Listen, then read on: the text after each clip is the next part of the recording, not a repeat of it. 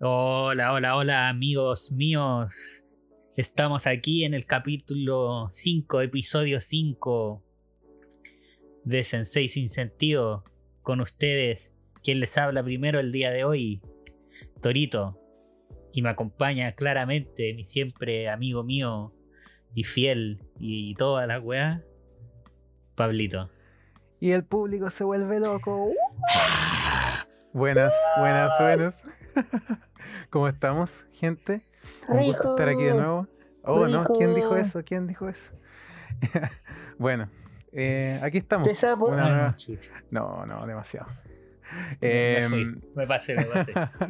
estamos en una nueva semana, con un nuevo tema, con más animes, con más cultura friki y otaku, como siempre. Eh, ¿De qué vamos a hablar hoy? ¿Qué? Eh, Adelante. ¿Cacha que estaba pensando? ¿Ya? ¿Y cómo ha pasado el tiempo? El tiempo vuela hoy en día. Siento que mm. ya 10 años no son como nada.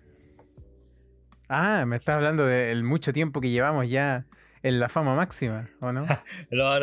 el tiempo del podcast, uh, impresionante, no, no.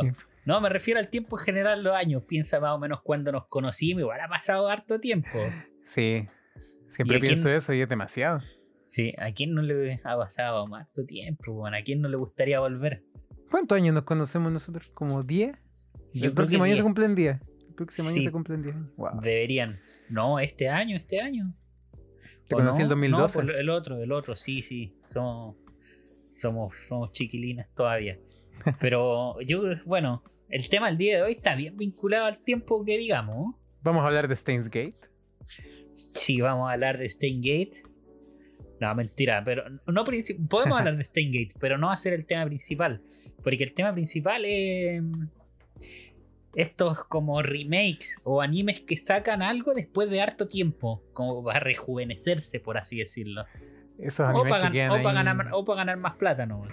generalmente es para ganar más plata, ¿cierto? Esos animes que no escuchaste de ellos en mucho tiempo y de repente oh, se anuncia un nuevo anime, proyecto animado y tú que hay como, ¿qué? Eso no, esa serie la vi hace 30 años, ¿qué pasó? Nuevo proyecto animado, supercampeones. Algo por ahí va, ¿cierto? Nunca lo había, nunca había visto. Eh, entonces vamos a conversar un poco de esta idea, este concepto de lo que es un remake, un spin-off, una secuela, todas esas cosas que van como de la mano un poco, ¿cierto? Sobre todo en esta época donde se ven hartos animes que van ligados a eso. Vamos a intentar responder unas cuantas preguntas. Y también de sí, responder unas preguntas claves para pensarse en un remake. Y también para ver cómo le afecta el paso del tiempo al anime, por así decirlo. Porque también son buenos ejemplos, por así decirlo. Porque hay hay algunos ejemplos donde quizás es más, más buena la nueva porque quizás tiene nueva tecnología de animación o es más buena la antigua porque queda mucho mejor así. Y vamos a dar ejemplos como de animes que 10, 20 años después sacan un, remake o sacan una secuela después de harto tiempo y vamos a ver y, les vamos a dar nuestros puntos de vista sobre ella. Y creo que es bien interesante ver este paso del tiempo. Y es importante también porque si se han dado cuenta, eh, un factor que se repite harto en nuestras conversaciones es cuando hablamos de este anime se estrenó este año, mira, para la época que es, es súper bueno para haberse estrenado en el 1900 y tanto. Entonces el tiempo, los años y al final, al fin y al cabo cómo ha pasado todo este periodo afecta harto a las obras en sí, ¿cierto? Así que vamos a intentar responder estas preguntas de por qué se realizan los remakes, de repente cuándo es necesario, cuándo no, siempre lo es, hay algunos innecesarios por ahí, sí. etc. ¿Y qué opinamos también? ¿Qué nos gusta, qué no? Exacto. Porque yo creo que a, a, todos nos gustan algunos remakes. Y todos queremos ver algo hecho de nuevo también. De repente es bueno darle un aire fresco a esto que ya quedó bien, pero podría renovarse de otro modo y salir aún mejor. Y a veces, a veces no es necesario, según yo también. Claro, exacto. Pero bueno, empecemos, Pablito. Empecemos con un fuerte. No, pero primero, primero. Para que la gente entienda. ¿Qué es un remake? ¿O a qué le vamos a llamar remake, por así decirlo? ¿A qué le vamos a llamar remake? A toda obra que salió años después de la original, pero que se dedica a iniciarla de cero. ¿cierto? A comenzarla del principio de nuevo, como si no hubiera existido en el pasado. Por Ya. X razón, sea cual sea. El Entonces ese es un remake que parta Claro. desde... Que lo, De cero. que lo adapte completamente de nuevo, por así decirlo. Exacto. Yo creo que ahí uno de los ejemplos más claros que se vienen a la mente son Full Metal, ponte tú. Ujú. Un Full Metal Brotherhood que lo, lo anima todo de nuevo. O Hunter x Hunter también.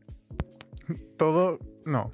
Bueno, en el caso de Hunter x Hunter, no adaptan todo, pero sí se dedican No, a... pues no adaptan todo, pero parten desde cero. po. Exacto, parten de cero y continúan de donde quedó la del 99, ¿cierto? Tenemos entonces 1999-2011, las dos versiones de Cazador X, una odiada por otros, algunos que les gusta más la antigua, la nueva. ¿Qué opinas tú de eso? ¿Es posible quedarse con una? ¿Siempre va a haber una mejor o, o- o es subjetivo? Yo creo que primero es subjetivo. No sé si una va a ser mejor que la otra. Pero, por ejemplo, yo creo que sí, una puede ser más vista que la otra. Y, En este caso bueno, yo creo que la del 2011 es como más vista actualmente, ¿cierto? Sí, yo creo que es la más reconocida. En el sentido, igual, igual creo que lo atribuyo a dos, a dos cosas desde mi punto de vista. Uno, es que adapta más arcos, Claro. que eso es un plus súper fuerte para una obra, por así decirlo. Y dos, creo que el estilo de animación, no porque la del 99 sea malo, sino porque la del 2011 es más moderna y pega, y pega más a la gente, o sea, es más vistosa. Mm. Es como más cercana a los gustos actuales. Es como más vívida. Exacto. Tiene colores más lindos. Como mucho más. La, la antigua incluso se caracteriza harto por ser como oscura. Que es como lo que le gusta a cierta gente. Yo nunca Sí. he visto la antigua, la verdad. Yo tampoco, un par de capítulos cuando era chico y un par de capítulos ahora para decidir si veía la del 99 o la, o la del 2011. Mm. Que es como un poco lo mismo que pasa con Full Metal, ¿cierto? Que también tuvo su adaptación. Sí, pero no. ¿Ya en qué sentido? Porque Fu- Full Metal del 2003, que es la primera, comparada con la del, con la del 2009, Ujú. 2009, 2009 sí, 2009-2010, eh, tiene su diferencia, porque Full Metal 2003 es una historia distinta. En parte. Porque dejemos claro Sí. que, aparte, muchas de, estas, de estos remakes o adaptaciones que se hacen de cero de nuevo parten de la base de que la original quedó a la mitad. Generalmente pasa eso. Generalmente pasa que ya voy a adaptar un, manga a un anime, se me acabó lo que adaptar porque el manga todavía no está completo, le invento un final original. Eso se veía mucho en un inicio. Ahora Sí, ya no tanto. No, pero Full Metal se, se divide harto en, en la trama de lo que es Brotherhood. Tiene la misma Pero- esencia, pero Mm. según yo tiene sus diferencias sus diferencias importantes. Sí, porque parte de la misma base, pero igual se desvía mucho. Sí, que lo hacen para mí ser dos obras distintas, a diferencia de otro remake, donde lo que cambia el estilo de animación y el año, por así decirlo. ¿Tú te viste la antigua de Full Metal? Porque yo no. No, Me lo vi los primeros 8 o 10 capítulos. Ya, ah, igual viste harto entonces. Sí, los primeros 4 o 5 eran calcadísimos. De hecho, ni notabais la diferencia, porque al ser tan pocos los años, tampoco la diferencia de animación era tanta. Quizá un poco más colorida la nueva. Muy Mm. buena animación también. Pero. Y la historia era, era la misma, pero de ahí empiezan a haber unos. Unos rumbos que. Y más, y me ha sido mi error. Que yo probablemente me vería Full Metal 2003 desde ahora, de nuevo. No de nuevo, porque nunca la terminé de ver, pero me la vería porque yo lo intenté ver justo después cuando terminé Full Metal. Entonces Ah. fuera como. Tenía muy seguida la historia, entonces capítulos repetidos no me atraían tanto. Claro, no, no valía como tanto la pena vérsela de nuevo. Una obra No. tan similar o basada en lo mismo, al fin y al cabo. Exacto. Pero en, en ese sentido, un remake de los que dije recién, de los que tienen la obra completa ahora para adaptar, ya, hagámoslo. En el caso de Cazador X no fue así, porque adaptaron técnicamente lo mismo y un poco más, pero lo que volvieron a adaptar era lo mismo. Sí. Entonces, ¿cuál es el sentido de esto? Dos arcos más nomás. ¿Habrá sido necesario, crees tú? Hunter x Hunter, yo creo que sí. No sé si desde cero. No, yo creo que sí. Yo creo que fue una gran idea hacer el remake de Hunter x Hunter. Yo pienso que fue un disparo al aire, pero que fue salió bien. Porque perfectamente podrían haber dicho ya, sigamos de donde la dejamos. Pero no fue así. Sí, no fue así, pero para mí sí, sí era necesario. Y hmm. pero más necesario veo la de Full Metal, porque tiene mucho más cambio. O sea, no sé si más necesario, sino que le encuentro más sentido al movimiento, por así decirlo. Claro. Porque es como, loco, la historia original se, se distingue tanto, tiene muy tantas diferencias como con lo que es en el manga, que mejor adaptemos el manga, po. Y dejemos esa ahí como está. Si ya tiene un final, está todo bien. Hmm. En cambio, Hunter x Hunter es como es como rehacerla, por así decirlo. De, verdad un remake y continuarla. En vez de tomar la decisión de decir, no, adaptemos el nuevo arco. Quedó mejor al fin y al cabo. Al menos para mí. Sí, para mí también. Al final era como darle un aire fresco. Que es lo mismo que precisamente la que vamos a hablar ahora. Sí. Pero, pero, antes, pero para, ah, para conceptualizar primero, eso sería un remake. Porque otras cosas también son secuelas después de varios años. De, varios años. Claro. De esas también hay eh, hartos ejemplos. Sí, de esas también hay hartos ejemplos. Y que también vamos a tocar en, el tema de hoy. y, y, pensando ya más en, remake, en contextualizando más el remake. ¿Qué otro ejemplo se te viene a la cabeza cuando, cuando hablamos de remakes? caleta. Como que se repiten siempre los mismos porque, siendo sinceros, tampoco son tantos los más notables al menos. Pero uno que pegó harto últimamente, eh, y es a lo que me refería con un aire fresco a la historia, totalmente necesario en este caso, es Fruits Basket. Ya que la primera adaptación del 2001 no adaptó la obra completa. No sé si el manga habrá estado completo en ese entonces, de más que no, la verdad no sé. Pero ahora el 2019 20 y 21 respectivamente, en tres temporadas adaptaron el manga en su totalidad. Y terminó bien. Quedó buenísimo. Termina bien. Mira, con Fruit Basket he encontrado opiniones divididas. He encontrado gente que le gusta más la del 2001 y que no le pegó la del 2019. Ya. Y he encontrado gente que prefiere, que le gusta la historia, que le gusta más la del 2019. Así que tengo mis opiniones idea. Yo personalmente solo me vi la del 2019. Nunca ha sido una historia que me, que me fascinara ni que me, ni que me interesara. Pero la empecé a ver porque todo el mundo decía, oh, me recuerda a mi infancia, Fruit Basket, hoy oh, qué año antiguo, que va a cambiar la terminada. Porque apenas la anunciaron dijeron la vamos a adaptar completa. Qué bueno que lo hicieran. Y creo que creo que fue una buena jugada. Yo pienso que más, que nada fue una buena jugada por el tema de la animación. O, más que la animación, el diseño de personaje. Estamos claros que la del 2001 era asquerosa. ¿Qué le pasa con esos ojos? Es que esos ojos eran desorbitados. Esos ojos de, esos ojos de perlas que tenía Te llegaban al alma las miradas de Fritz Basket 2001. Me miraba entero, pero eh. literalmente porque su ojo, mi cuerpo cabía en todo su ojo. no, Porque, no porque me mirara. Exacto. No, pero el, la rejuvenización, si se le puede decir así, a los personajes en, esta nueva adaptación, eh, siento yo que les hace mucho más justicia a los personajes, porque digámoslo, en el manga tampoco son muy alejados de la versión del 2001. Si fuera por eso, la versión del 2019 los dibujó de manera totalmente distinta al manga, pero les quedó bastante bien, pienso yo. Yo creo que tomaron una, decisión, o sea, pegaban al manga, que yo creo que es lo que hace el 2001. Exacto. O lo hacen más humanos, por así decirlo. Eh. Lo hacen que se vean un poco más humanos que yo creo que es donde que toma esa decisión Fruit Basket.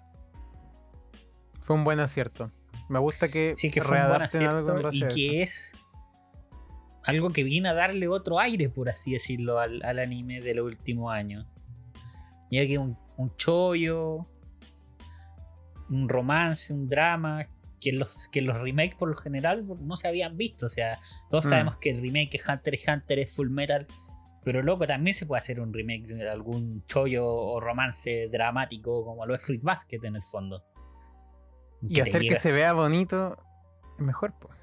Hacer que se vea bonito y que en el fondo te siga pegando la historia, que la historia te llega al alma y te va a remover en más de uno, en, más, en un par de capítulos a lo largo de sus tres temporadas. Mm. ¿Qué otros ejemplos hay de remakes? De remake, remake. ¿Alguno que hayas visto tú? Eh, es que si pensamos en remake, no sé. Miría tal vez a Chaman King, pensaría. Ya. Porque ese es, como, ese es como remake, por así decirlo, según yo. Porque lo adaptan desde cero de nuevo. Con la intención de adaptar el final. O sea, eso es lo que tengo entendido que quiere hacer Chaman King. Ahora, en el 2021, que salió hace poco. Claro, 20 años de diferencia con su original, yo pienso que. Que salió el 2001. Mm, para ser yo alguien que nunca vio la original y que duró como 4, 3 capítulos en la nueva, porque de verdad no fue como de, mi interés, también pienso que están haciendo algo bueno porque están jugando por el lado de la nostalgia y están obviamente captando a la gente que sí o sí la va a ver porque le gustaba la original. Entonces tienen ese séquito de fans ya listo. Y es una buena jugada, ¿verdad? Sí, es igual, es bueno de lo de rehacerla ahora o de querer rehacerla. Porque Shaman King es de esos animes que tiene olor a infancia. Mm. Y que verla ahora igual te va a gustar, pues igual te va a sacar un par de lágrimas porque te va a acordar cuando era chico y la veía ahí. Y es igual es importante, según yo, a la hora de hacer un, de hacer un remake. Y lo encuentro necesario. Eso también, desde mi punto de vista, hace que el remake sea necesario en la vida de, de los animes. No como un recurso sobre, eh, que se tenga que sobreexplotar, es decir, no sé, cada 10 años todo anime tiene que tener un remake. No, si no pierde la gracia el anime. Exacto. Pero sí hay animes que es rico volver a verlo. Igual después vamos a hablar de algunos animes que igual nos gustaría que a futuro llegaran a tener remakes. Vamos a llegar a eso después, pero como adelanto. Hablando de... ¿Qué? Dale. Ah, que también, no sé, pues, que también pensando, estaba pensando en remake, pero por ejemplo, también es rico volver a ver animes que le sacan una secuela después de harto tiempo. Mmm, cierto. Y que los rehacen también. Y por eso en ese sentido pienso en Fate. Bueno, no la vi en su momento que Fate Stay Night salió el 2006. Y ya va a hablar de Fate. Ah, de nuevo. Ha vuelto, el, ha vuelto el niño Fate. Finalmente. Otro capítulo. Estoy buscando temas para el próximo capítulo para hablar de Fate de nuevo. esa es tu estrategia, me gusta, me gusta. Sí, esa es mi estrategia. Ya, Fate 2006 de Studio Dean. Eh, no es un remake. En primera instancia, lo que hace Ufotable, que, que es quien toma el proyecto de Stay Night, porque al ser un videojuego, esto se divide en, rutas de, historia, porque en rutas de historia, entonces Ufotable lo que hace es adaptar otras, otros finales posibles dentro de, de Fate Stay Night. Yo lo que encuentro interesante es lo que hicieron con la película. ¿Qué me puedes contar de eso? Porque ese es el remake que hace Ufotable, el único remake que hace, porque Studio Dean en 2010 saca la película eh, de la ruta llamada eh, Unlimited Blade Works y Ufotable un par de años después la, hace de nuevo. Pero la hace de nuevo, sí. Claro, la hace de nuevo como anime. De, de dos seasons. 13 y 12 episodios, si no me equivoco. Mm. Es una buena jugada, la verdad, porque teniendo la historia ahí, pudiendo contarla de otro modo. Que en el fondo yo creo que siempre fue la idea de Ufotable, porque Ufotable parte adaptando Fate Zero, que es lo que pasa antes de Fate Stay Night del 2006, y después sigue con las otras dos rutas, adaptando Limited Blade Work, que al final le hace un rework cuatro años después. Eh, que es increíble, es que loco, Fate Stay eh, Fate Zero y Limited Blade World, la película de Insane en el mismo año y son tan distintas que una se siente de los 90 y otra se siente del 2020. Wow. Qué impresionante. Entonces, cuatro años después viene, te saca un Limited Blade Works. De nuevo, Fotable eh, hace todo lo posible para seguir siendo Fotable. Y después adapta ya eh, Heaven's Fields en tres películas. que es lo Mm. último que hizo. Y hasta ahí ha, ha estado fake por ahora. Es un interesante modo de hacer un remake, como de una manera un poco, poco convencional. Sí, ¿Cierto? Al igual que. remake secuela, claro, un poco convencional. Exacto. Al igual que lo que hizo Helsing, que también es un anime eh, que yo encuentro buenísimo, que tuvo su adaptación al anime el 2001 y después el año 2006, fíjate, solamente cinco años después, de nuevo, desconozco si al principio alcanzaron a adaptarlo completo o no, creo que no, tengo entendido que no, pero el 2006 eh, Madhouse se aventuró a sacar una serie de 10 ovas. em, que dura, duran como 40 minutos cada capítulo. eh, Y y salió el 2006. Y uno dirá, 10 capítulos, 2006. Debe haber terminado ese mismo año. Ajá, por supuesto que no. Terminó el año 2012. Seis años se demoraron en sacar una serie de 10 capítulos, técnicamente. Me llama la atención a mí, al menos. ¿Por qué crees tú que hicieron eso? ¿Lo encontré innecesario? ¿Necesario? Totalmente. Sí. Porque Pero por Ultimate. el, por el producto final.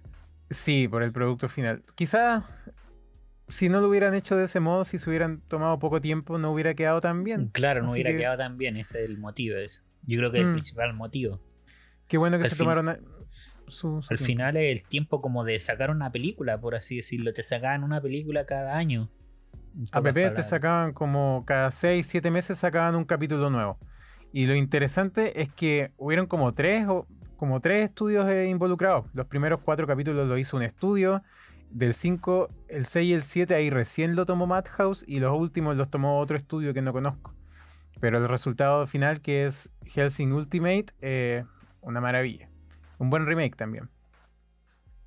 Eso. Me- es un buen ejemplo. Véanla. Tú también, vela. Sí, la tengo pensada ver algún día. Bueno, también. eh, bueno, pensando en como qué te lleva a hacer un remake, cuándo es necesario cuándo no. Yo me pregunto mucho de una de un anime que pegó fuerte a- hace un par de años, que es Dororo. Mm, buen ejemplo. Porque yo creo que Do- Dororo tampoco. No sé cuántos de acá sabrán que Dororo tenía un anime antes de 1969, o sea. Cacha, po. Pienso que es el remake que más tiempo tomó. No sé si Sí. tanto. O sea, no sé si habrá otro que más, pero este tomó. ¿Cuánto es? Saca el cálculo, vamos, vamos. Del 60 y. muchos años, como 40, 50. 50, 50, sí. Wow. Son 20, son 30. Pero 50 años donde claramente la obra original a la nueva es, pero opuestos totalmente. Claro. Hay que comparar 50 años después. Pues si así era la misma cuestión que el 69, yo me iba a acostar, pues. Me iba a leer el manga. Es que el manga es antiguo, pues entonces técnicamente quien lo adaptó mejor fue el del 69. Porque adaptaron el estilo de dibujo, adaptaron el blanco y negro incluso, porque la original está en blanco y negro. Me da risa cuando tú veías el manga de Dororo y es como.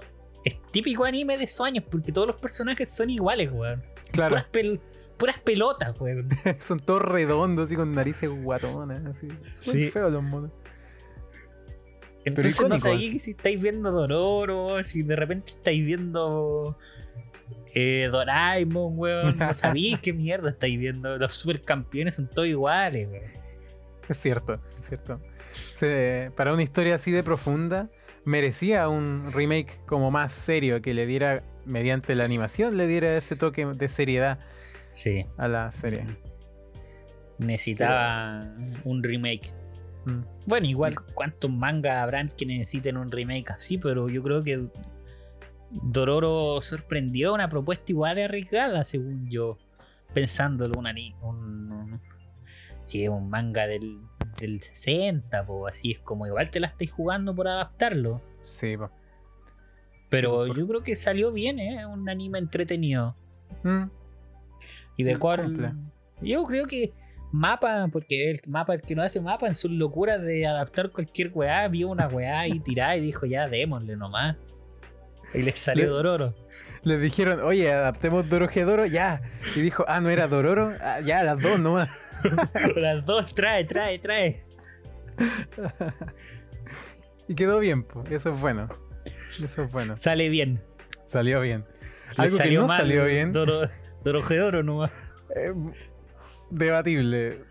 Podría haber salido mejor, la verdad. Sí, pudo haber salido mejor. Me gusta la historia. Mm. Algo que no salió bien, para mí, al menos, eh, fue la primera adaptación anime de un manga bien conocido de Gonagai, icónico, que es Devilman. Porque en el 72 tuvo su primera adaptación, al anime.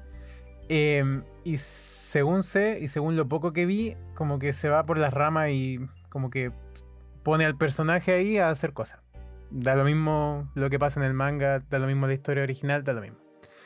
Pero después en el 87 se dan la lata de adaptar también un poco libremente, pero en sí un poco más fielmente al, manga original. Eh, se, atreven a adaptarlo a una serie de tres o cuatro ovas, si no me equivoco. Que esos sí que son joyita. Joyita. Son muy buenos. ¿Y qué me puedes decir de Devilman tú? De Devilman. Crybaby, la que está en Netflix. También. Esa cuenta como un segundo remake. Ah, tiene más remake más encima. No sé, yo me vi la de Netflix nomás. Y personalmente me la vi, bueno, porque casi todo el mundo allí me empezó a decir, oh, Devilman, Devilman, Devilman. Y yo personalmente lo vi por Masaki Yuasa, Yo creo que el director Masaki Yuasa me llevó a ver Devilman. Es un buen acierto, porque todo lo que toca ese hombre es oro. Sí, todo lo que toca eh, el puto Yuasa es, oro, Y creo que Devilman lo recalca, Bueno, no todo lo que toca es oro. Tampoco nos vamos a poner tan fanáticos, tiene una wea un poco cuestionable. Dejémoslo en las cosas más conocidas, son bien buenas. Pero en sí volviendo a la adaptación del 2018 de Netflix, de Devilman Crybaby, que se llama, también es un poco libre, ¿eh? También se basa un poco en el inicio lo mismo, pero después igual se va un poco por las ramas, pero igual termina bien, o sea, igual siento que le lograron exprimir, bueno, no termina tan bien. Devilman Crybaby termina bien. Claro. Qué lindo el final, ¿no? Eh, Suena entretenido. Me gusta mucho Devilman sí. Crybaby. Es mejor el manga, por supuesto, pero. Yo creo que el éxito de Devilman Crybaby personalmente se lo doy a Yuasa. Porque mm. en 10 capítulos, si no me equivoco, sí, 10 capítulos que tiene para contarte una historia así, el staff que hay detrás tiene mucho que ver. Y la animación es brutalmente buena. Y la música, hermano. Es que es muy bueno ese anime, de verdad. y, y, mira, personalmente te la recomiendo para adentrarte al mundo que es eh, Yuasa.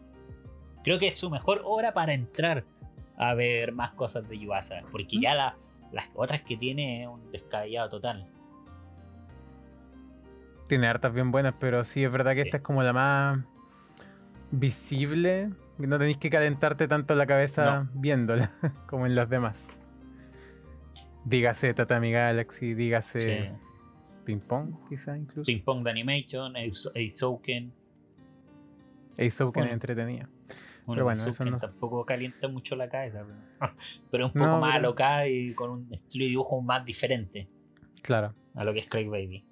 y bueno, pues, si hablamos de animes que han tenido remakes o han sacado algo después de varios años, con hablar de la siguiente, Pablito. Yo creo que tú estás más familiarizado que yo.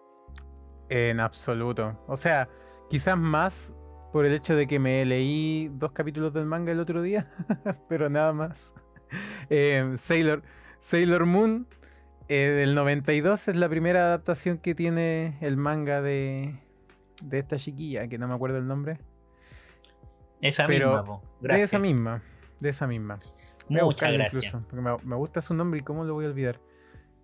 Y bueno, pues con Sailor Moon. Muchas gracias a todos tus fanáticos. Acabamos de perder una Naoko Takeuchi. Naoko Takeuchi, cierto. Eh, la, esposa ahí de, del flojo. Del flogashi. El de Casabreki, por si acaso. Bueno. En, Sailor Moon entonces igual tenemos una, un, un, caso interesante. Porque en el 92 saca su adaptación anime. Que tiene mucho relleno que tiene diseño de personaje icónico, pienso yo, porque hasta el día de hoy se mantiene como esta idea de Sailor Moon con la original. Eh, muchos la vieron de chico probablemente, yo no. Yo era más de Sakura. Em, pero en el 2014 salió Sailor Moon Crystal, que también es como una readaptación, o bueno, un remake, ¿cierto? Del manga. Que se supone que quiere como contarlo en su totalidad. No sé si la original lo habrá hecho. Así que por, esa, por este tipo de adaptaciones yo me cuestiono, ¿era totalmente necesario? Porque sinceramente la adaptación de ahora, el diseño de personajes que tiene no, no sé, no me termina de agradar. Yo creo que igual hay cosas que quedan mejor con olor a infancia. Y yo creo que Sailor Moon es una de ellas, a pesar de haber visto casi nada de Sailor Moon en mi vida. Eh, no sé. Es que me pongo a cuando me hablan de Sailor Moon me pongo a pensar la, la contraparte y me voy y pienso al tiro en los supercampeones y la, la el remake que tuvo en 2018 y siento que lo intenté ver pero para mí los supercampeones eh, es un anime que queda mucho mejor con olor a infancia. Yo por mi parte intenté ver Supercampeones la actual, siendo que nunca había visto la de Cabro Chico, porque bueno, yo cuando Cabro Chico no vi casi nada de anime. Entonces intenté verla, pero mm, no era mala, pero tampoco me, dejaba como sabor a nada. Sabor a, este, a, este, típico anime que está como intentando satisfacer, satisfacer a su público objetivo, que en este caso como tú bien dices, son las personas que sí lo vieron en la infancia. No yo en este caso, entonces para mí como que... Es que es difícil, si no lo viste cuando chico no te vaya a encantar con la historia de de Oliver Atom y sus amigos. Pues, es, más, es un poco más difícil porque están enfocados a un público. a otro público, un público mucho más, más niño, por así decirlo. O amantes del fútbol. Entonces, como si no tenéis ninguna de las dos, difícil que te encanten los supercampeones. Exacto. Con este tipo de adaptaciones muchas veces se suele hablar de capturar nuevo público y todo el tema. Y yo a veces me pregunto, pero ¿cómo si esto no me llama la atención para nada? es que Igual siento que debería. No, uno, no es, el público objetivo, yo creo. Quizás reencantar nuevo público, sí, quizás niños de 10 años de mm. nuevo o de la edad cuando uno vio los primeros supercampeones. En ese sentido, igual entiendo la movida. Y personalmente ya no haría el público objetivo los supercampeones. Me estáis diciendo viejo, lo sé. Sí, exacto. Así que cagaste. ya no te agarraste el tren de los supercampeones, no, no, güey, déjalos tranquilos recorrer eh, una cancha de la faz de la superficie de la Tierra, güey. déjalos tranquilos dar cuatro vueltas al planeta en una season. Cierto. Lo bueno es que con este tipo de adaptaciones como que atraen a ese tipo a ese público nuevo que son cabros chicos también que quizás si tú los ponías a ver los supercampeones o Sailor Moon o Shaman King antiguos van a decir como oye ¿qué, qué es esto que me están mostrando por favor podéis sacarlo y poner Pepa ¿Puedes ponerme la Pepa por favor sí ah, pero mira. Pensando en gente más de nuestra edad que, le que vienen bien esos remakes como para reencantar a público nuevo, yo creo que los jojos igual es un acierto. Los yoyos. Los yoyos. Porque ese es como más para un poco más, más viejitos como nosotros. Ah, para los jóvenes, para los jóvenes que les gustan esas cosas de los yoyo pose. Los, yo, los pose yoyo, eso, eso. Claro. Entonces sí, pues, yoyo también tiene una interesante historia como de fondo siendo un manga igual bien antiguo, de este mangaka vampiro que no se muere nunca y que parece como si tuviera 30 años, no lo puedo creer hasta el día de hoy. Y bien, eh, y con hartas partes, cuando no se aburre, de hecho ahora en noticias que no le interesan a nadie, Jojo parte 8 va a terminar. Claro, irán a sacar una 9. Yo no he leído la 8, pero supe que el loco no sabía lo que estaba haciendo, como que no tenía ni pies ni cabeza. Pero bueno, Hablando la fórmula de, la vida eterna ya le cagó la mente. Ya pues ve los yoyos. no, no pasa nada con los yoyos todavía. algún día. Sal de aquí. Mira, cuando se ponga bueno con unos giros voy a ver los yoyos. Y así es como Torito nunca vio los yoyos. así como nunca vi los yoyos. Bueno, los yoyos entonces.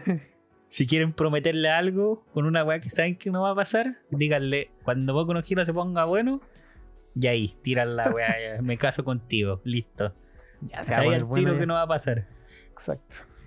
Bueno, entonces los yoyos, que esta serie tan icónica actualmente, yo pienso que se define harto por cómo se ve, ¿cierto? Visualmente, como lucen sus personajes todos mamadísimos ahí, musculosos. Pero eh, el, el punto es que también es un remake, ¿cierto? La adaptación actual de los yoyos también es un remake. Porque en el 93 eh, la parte 3 de los yoyos, Stardust Crusaders, tuvo su primera adaptación a modo de OVAs, eh, que fueron, según yo, fueron como 13 OVAs, si no me equivoco. O sea, en el 2000, En el 93 los yoyos vieron, salieron al mundo del anime, por así decirlo. exacto, por primera vez. Y una movida súper extraña, pienso yo, con su tercera parte. O sea, no, no empezaron a adaptar desde el inicio, partieron como de la mitad. Es como una de las partes que sí es como más amena para ver, por decirlo así, porque es como más rápida, ¿cierto? Más dinámica, quizás por eso, yo pienso. Y el 2000 lo intentaron de nuevo con una película, pero adaptando la parte 1. ¿Por qué? Ni idea. ¿Por qué en una película? Bueno, la parte 1 es corta. Quizás por eso. No sé. Pero después del 2012 dijeron ya, po, ya, po. Ahí, ¿cómo se llama? Eh, David's Production, el estudio. Dijo Y ya, la po. producción es de David. Amigo David, muchas gracias. El pana David dijo, ya, ¿cómo vamos a tener esta obra tan buena, tan antigua, tan longeva porque es larga, eh, y sin una adaptación digna? Y se atrevieron a animarla desde el principio. em, y hasta el día de hoy siguen, estamos esperando la parte 6, ¿cierto? Que salga. Así que los yoyos, un buen remake, que muy poca gente sabe que es un remake. Así que Sí. bien ahí por los Pero yoyos. interesante saberlo, bien por los yoyos. Y bueno, también pensando en. Bueno, en lo que veníamos hablando, este como. De que después de varios años a buscar público nuevo, que en tu caso los supercampeones no es el público objetivo tuyo. eh, creo que también. Y también me cuestiono si somos el público objetivo, como para reencantar, con Dragon Ball Super, ponte tú. ¿La viste? La vi al principio, vi esos dibujos No que, que ya dije no. Adiós. Y después, claro, me vi las peleas más emblemáticas del último arco porque ya eran. Estaba todo el. Todo, bueno, mi internet era como. ¡Oh! ¡El pelado Bracer! ¡Conche tu madre! Goku le gana. Goku le gana. Goku le gana, conche tu madre, Goku le gana. Entonces ya fue como. Ya vamos a conocer Hay al que pelado Bracer, pues, weón. Un pana del pues, Jiren. Sí, sí, sí. Mm, Pero- yo creo que, que no, no sé por qué lo hicieron, weón. Siempre me he cuestionado. Bueno, que es ¿En como pensar por qué hicieron. es como pensar por qué hicieron GT, po, weón. Pero. Ah, GT, claro. Eh, siento que GT tiene incluso más fundamento, y eso que no es canon, pero tiene más fundamento que Super, porque salió como en el mismo año que salió Z, o sea, como en dos, tres años después, creo. Yo no la vi nunca, la verdad, GT. Pero Super, por más que me haya gustado igual, sobre todo tirado para el final, también siento que es como para exprimirlo y sacarle plata a una franquicia donde, como hemos dicho en capítulos anteriores, si tenéis personajes que no se mueren, o que si se mueren los podéis revivir, obviamente podéis sacarle series todos los años si queréis porque da lo mismo. Entonces, y los matáis fácil. las veces que queráis. Claro. Y juntáis Y la- las y la- pelotitas naranjas y listo. O sea, Le solucionado. cambié el color del pelo y la plata sigue llegando a tu cuenta. Si Sigue, es el mejor sigue. negocio. El mejor y, negocio, y weón. tomáis el diseño de Freezer y lo volvís pelado. Claro. Musculoso y listo, pa. Te llueven los billetes. Le sacáis una película cada tres años, Sí. listo. Y poní una, una morsa con bigote y un perro raquítico. Listo. Exacto. Solucionado y tu vida. Te buscáis un nuevo no- animal y lo ponéis si no, revivía a Broly, weón. La weá que queráis, weón. Revivía a quien queráis. Esa la fue una buena te- movida. La plata te da ya. Sí, igual creo que revivir a Broly fue buena movida. Es que esa película es buena. No Yo no me quejo, no me Ah. quejo de Dragon Ball, la verdad. Siento que me la Es puedo que tomar como lo que es. que yo creo que ya todos la ven y saben qué están haciendo. Y les da lo mismo. Es como, saben que están exprimiendo una franquicia ultra mega exitosa porque la plata nunca está de más. Y Y está yo bien. creo que sí, está bien. Y yo creo que es lo que todos entienden con el otro ejemplo que viene, que como, como Sakura Card Captor. Me encanta. Me encanta. Yo pienso que ahí lo hicieron bien. Primero, porque tiene su manga. Entonces, en base a eso, le sacaron la secuela que salió 20 años después de la original que salió el 98. En el 2018 se atrevieron a estrenar la, la siguiente, que es como una secuela, claro. No, es como una secuela directa, claro. Pero esta es como la idea de sacar algo tantos años después que tanto vale la pena. En este caso yo pienso que sí. No era necesario, por supuesto que no, pero... No, pero es como lo mismo, lo mismo que Dragon Ball, según yo, una, una serie súper exitosa que no viene mal que te caigan unos billetitos 20 años después porque sabéis que tenéis tu público ahí y sabéis que después de 20 años el corazón a, todos los va a tocar. Mm. Y ahí, además de atraer nuevo público, también estáis trayendo al público que originalmente la vio. Porque no le estáis haciendo la serie de nueva, sino que le estáis agregando más. Entonces, claramente la gente va a querer seguir viendo. A veces. Y a veces no. Como por ejemplo. Como por ejemplo, si me pongo a pensar series que solo querían. Solo series que, series que solo querían plata, no puedo pensar en. No puedo no pensar en Code Porque para mí Code termina el 2018. Y lo que viene después. termina el 2018, perdón. Termina el 2008. Con Code Season 2. Que sale el 2006 la primera season. Pero ese para mí es Code No me vengan con weas de películas, ni, ni que aquí, ni que allá, ni que ni que Lelouch, ni que los remakes, ni que ninguna wea. Si tú querís plata, ya bacán, tómala, te, la doy. Pero déjame Code hasta el 2008, weón. Para mí esa es la historia original y esa es la historia que va a valer siempre. Cuando a mí me digan Code hasta ahí. El resto, hace la wea que queráis con la wea. O sea. Pero no me no me wea. Efectivamente hay remakes o en este caso como secuelas eh, que no son totalmente necesarias, según tú. Sí, hay cosas que no son totalmente necesarias. Yo creo que OGs intentó hacer la gran Evangelion porque fue, es como las películas que sacó es como una especie de rebuild. Porque toma la, película 1 y 2, toma la historia de la Season 1 y 2, le cambia un par de acontecimientos y te sacan la 3. O sea, ni siquiera la 3 es una continuación después de la obra. Que lata igual. Porque no, te cambia cosas. Mm. Yo no la vi. No, yo, yo no, no la quise ver, intenté verla y no, no pude, no, no, no era Koji, así que, así que no, no. ¿Qué iba a decir? Que hablando de animes, así como que tienen un buen cierre que no necesitan más.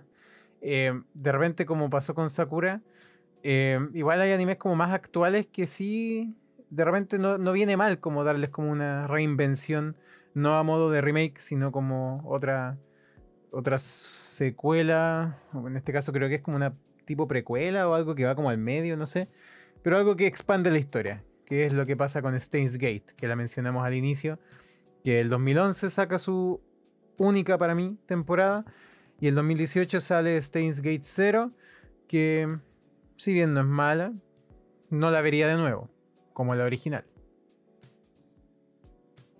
no sé. tú de esa? Yo creo que aquí tenemos opiniones divididas porque a mí este Engage 0 me gusta. La encuentro útil, sí. Necesaria. Sí. Sí. Es importante. Importante no. Para la historia no. O sea, tú podés ver este Engage y no ver cero. ¿Te lo recomiendo? No, porque este Engage 0 igual es bueno, es divertida. Cumple. Y al, final lo único que, está entre medio, esa es la, porque no es ni precuela ni secuela. Eh, te explican en un anime de 24 capítulos algo que ocurre en el medio de la trama y que hace todo el sentido del mundo que, lo, que el autor a través de, eso que dejó en, Steingate del 2011 saque una nueva vertiente de Steingate. Ojalá que caiga dentro de esas obras que si le sacan algo de nuevo termine siendo como al menos decente. Termine bien. Termine bien, exacto. Sí, yo creo que Sting es decente, cumple. Sí, sí lo, lo hace.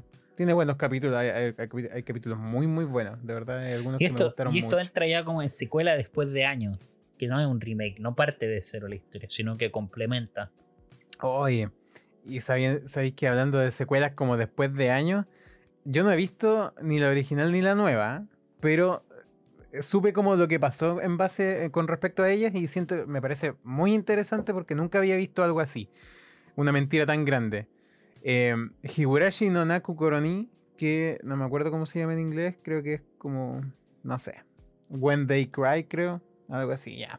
Esta que es como de terror, que cuando te dicen, oh, un anime de terror, Higurashi, la típica. Es del 2007, igual es como antigua dentro de lo que cabe. Tiene como dos eh, o tres temporadas, un par de ovas en el pasado. Y el 2020 le anunciaron un remake. Y yo dije, mira tú, nunca he visto el original. Anunciaron un nuevo proyecto animado y que no sabía qué mierda era. Claro, pero tenía toda la pinta de remake. Porque lo que mostraban la escena, o sea, las fotos, los videos, los trailers. Yo dije, mira, nunca he visto el original, voy a poder ver la nueva. Qué bacán, ¿no? Ja, qué bacán, ¿no? Después, como en el segundo, porque yo la empecé a ver, duré como dos capítulos, ah, estaba piola. Y después, como en el tercer capítulo, pasó algo que yo quedé como, ¿qué? ¿Qué está pasando? Y después caché que la gente estaba diciendo que no, que al final era mentira, que no era un remake, era una secuela que partía como del mismo inicio, como lo que hizo Fate, ¿cachai? Entonces tenía que haberte visto la original para entenderla de ahora. Entonces yo dije, me mintieron en la cara, adiós, y no vi, no vi ni una wea. Pero me parece una estrategia súper interesante, la verdad. Nunca engañar, la había visto. Engañar al público, algo novedoso, nunca te he visto. engañar al público, termina bien, porque al final, al parecer, le está yendo súper bien, pues. Y es bien bonita la animación. No tengo idea, nunca me interesó Higurashi, ni la antigua ni la nueva. Mm, a mí me interesa, pero siento que es demasiado. Demasiado de algo que probablemente me aburra luego. Así que no sé si la vería. Pero es un remake hecho de forma distinta y me pareció bueno mencionarlo. Ya no sé si es un remake al fin y al cabo. Claro, al menos así lo vendieron. Si una secuela, no, mucho remake no tiene. Como secuelas que, que nadie pidió. Que nadie pidió. Y que no saben por qué llegaron. Que preferían. Este es como de lo que hablamos hablar de lo que vamos a hablar ahora es como el caso al revés de Higurashi. Es mm. como se anunció como Season 2 y Season 3 de algo que todos preferían un remake, estoy segurísimo. Y no sé si preferían un remake, pero es como ya te anunciaste el proyecto de animación, mejor dame un remake a una Season 2, una Season 3, porque Fully Culi. La original. Mira, independiente de cuál de las dos hable, una va hacia un lado, la otra va hacia el otro. Es como Fully Culi es una mierda o es impresionantemente buena.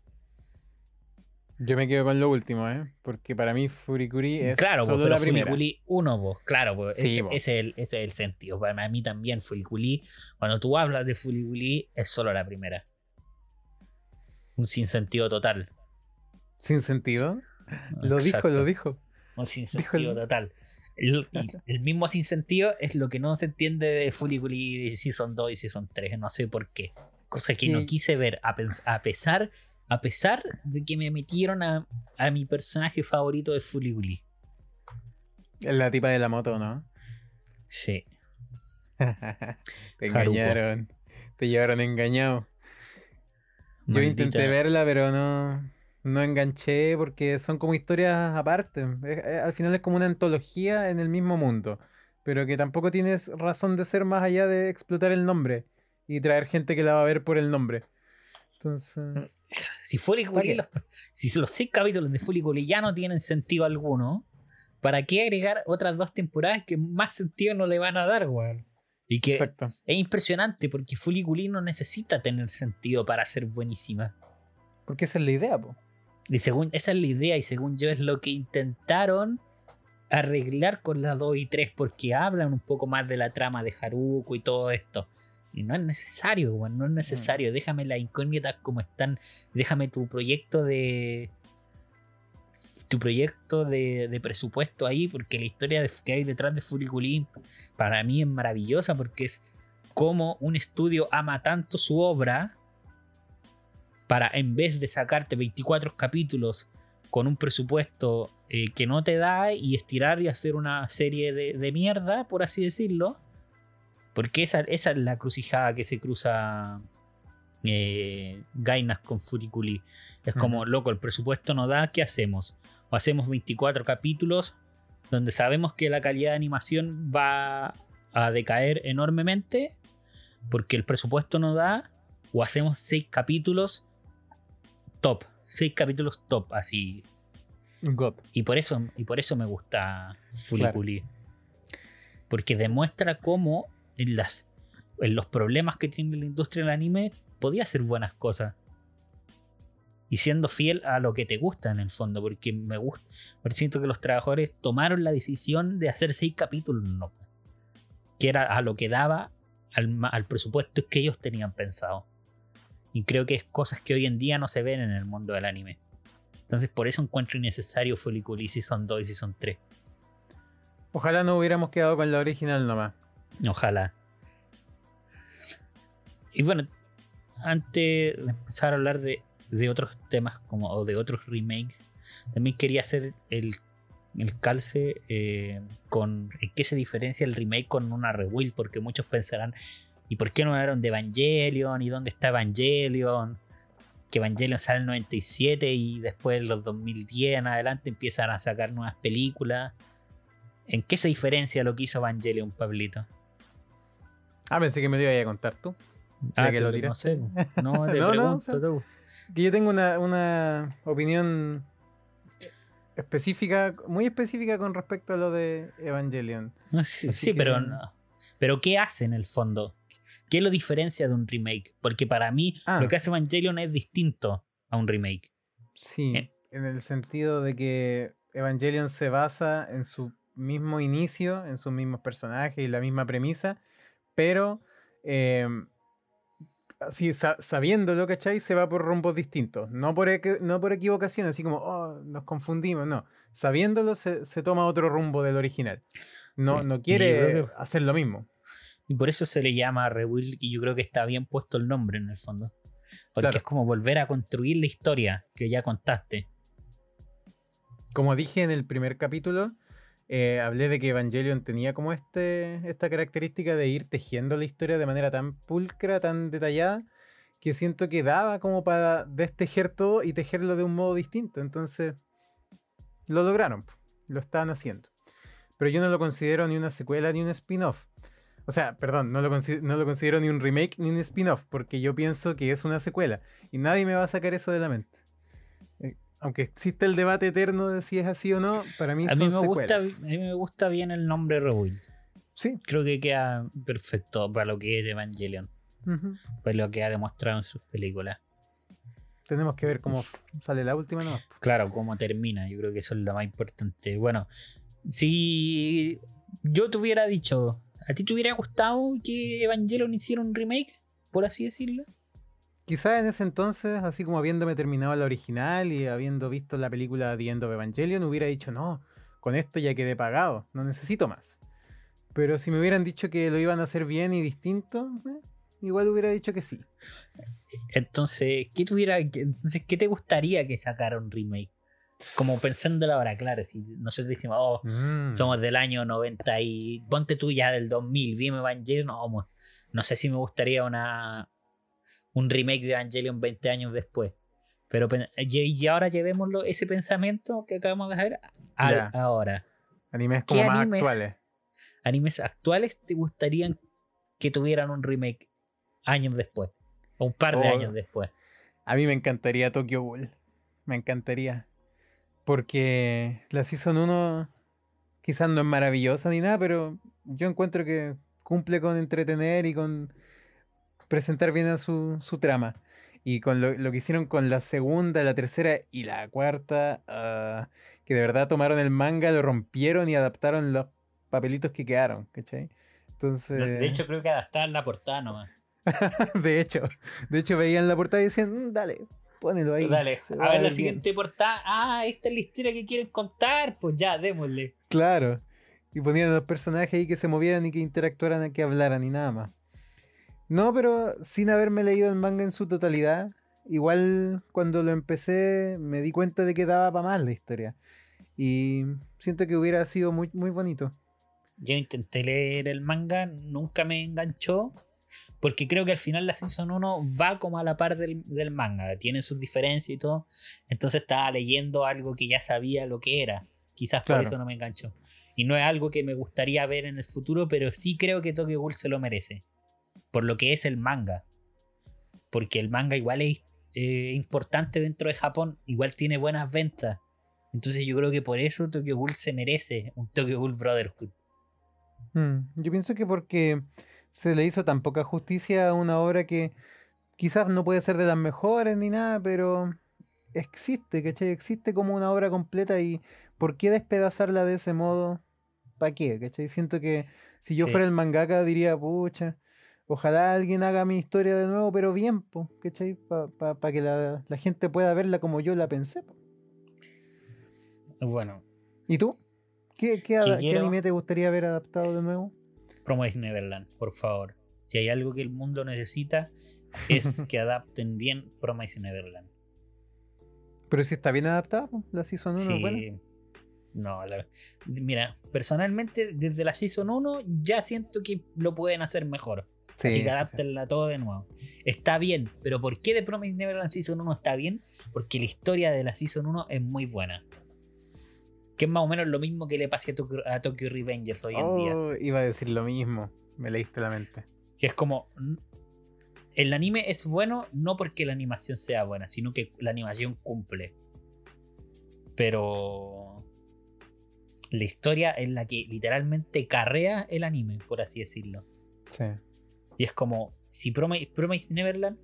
Si yo ya pensaba que la Season 1 merecía un remake, imagínate con la Season 2 ¿Cuál ya no, no existe la ya, Ya no es que. Es que, loco, Promise Neverland necesita ser bien adaptado al mundo del anime. Ya no por su final de, mierda del manga. sino, por, sino por el proceso que es Promise Neverland. Por lo menos háganme una segunda temporada con los arcos correspondientes, por favor, que es lo mejor de Promise Neverland. O sea, quizás no es lo mejor porque el, primer arco es casi insuperable porque es un estilo nuevo, novedoso. Pero los arcos que continúan creo que eran muy buenos y muy bonitos de contar. Y es que hubiera sido muy espectacular verlos animados con personajes icónicos que yo creo que se nos hubieran quedado en la memoria a todos. Mm. Siento que son buenos ejemplos. ¿Qué otros se te ocurren así como por mencionarlos nomás? Ya como para ir cerrando. Por mencionarle, yo creo que un gusto personal que me gustaría ver en el futuro, más que nada, eh, por cambiarle el formato, sería Koe no Katachi a Silent Voice. Porque creo que la película está muy bien. Está muy bien para adaptar siete tomos en dos horas, por así decirlo. Igual es difícil. Pero me gustaría verlo en un anime. Yo creo que esos siete tomos te caben en 12 capítulos, en, entre 11 capítulos, ponte tú, te caben ahí. Te caben y me gustaría verlo en formato anime. Creo que sería súper bueno. En 20 años después, hmm. o en 10 años después, volver a ver a Koen Katachi, una muy buena historia en formato anime. Creo que se lo merece. Quedó con harto por contar, por lo mismo. Sí. Habrá que, habrá que ver si es que se atreven a animarlo algún día. Sería bonito. Mm, yo diría, aunque no es de mi agrado, diría también, más o menos similar a lo que dije con Tokyo Ghoul. Más allá de que me guste o no, se merece una buena adaptación a Natsuno Taisai. Porque sigue siendo un shonen que a la gente le gusta, con personajes que a la gente le. Sigue teniendo que... combos que contar. Claro, entonces, ¿para, qué animar algo mediocremente? Sí, que a veces, que pasa mucho en los shonen de pelea, muchas veces la historia no es lo principal y son las peleas. Y yo creo que quizás por ahí un Nanatsu no Taisai con unas peleas como Escanor versus Meliodas bien adaptadas podía ser calar hondo en el mundo del anime, por así decirlo. Porque a veces no necesitáis personajes icónicos para robarte un momento icónico en el mundo del anime, sino que necesitáis una pelea en concreto. Yo creo que por, por la poca historia que cuenta Nanatsu no Taisai, Escanor contra Meliodas era esa pelea. Y finalmente, ¿algún otro que se te ocurra? Sí, que harta gente igual le gustaría, sería el Light. Y ah. adaptarlo de nuevo con el final que le corresponde. Porque es, Un clásico. es de estos típicos animes que por sacarlo casi en el mismo momento que el manga estaba en publicación, le toca al final y le toca hacerlo distinto. O sea, lo hacen distinto, por así decirlo. Lo que yo pienso que es una tontera, pero bueno. Porque el final sale como tres meses después de lo, que salió el anime. ¿Por qué no simplemente esperar y decir, bueno, aún no tenemos el final, esperemos a que salga y de ahí lo adaptamos? No sé. como que lo encuentro tonto, pero bueno. Es algo que se hace, o sea, como que se hacía harto en Se el hacía. pasado. Ya como que no. Y eso me gusta. Me gusta que ahora esperen. O por último que le metan relleno. Eso es como la, la- lo que suelen hacer ahora. Que Claro. esperen lo suficiente como esperamos Shingeki Season 2. Más o menos.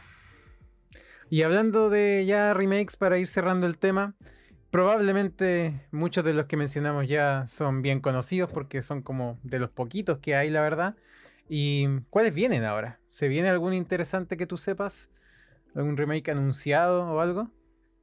O creo que igual es difícil encontrar eh, que se anuncie un remake, porque ya es difícil ver un remake. Eh, pero igual hay, sorprendentemente hay. Uno de ellos es Akira. Que no sé qué irán a hacer. Creo que no lo van a sacar en formato anime. Pero me interesa saber qué van a hacer con una obra tan buena. Mm. Me llama la atención que se atrevan, porque es lo mismo de Koe no Katachi. Hay mucho del manga que quedó sin adaptar, que se ve- queda casi a la sombra de una película que es tan buena que muchos dirían ¿para qué? Pero queda mucho por contar aún, entonces vale la pena. Quizá. ¿Qué piensas tú de eso? ¿La verías? Sí, sí. eh, o sea, no, no es que la pregunta si la vería, es cuándo la voy a ver, sí, mejor dicho. cierto, tráiganmela al tiro.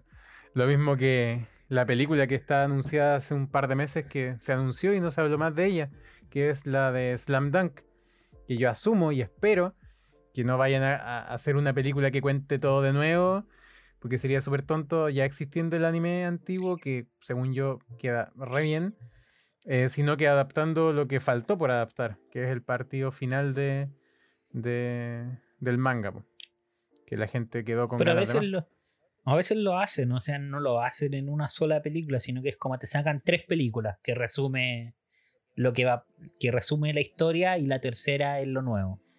De todos modos, va a ser interesante verlo como rejuvenecido, ¿cierto? Con un estilo de Sí. animación más nueva. A ver que ver cómo queda. Me llama la atención, la verdad. Sí, a mí igual. Ujú. Slam Dunk.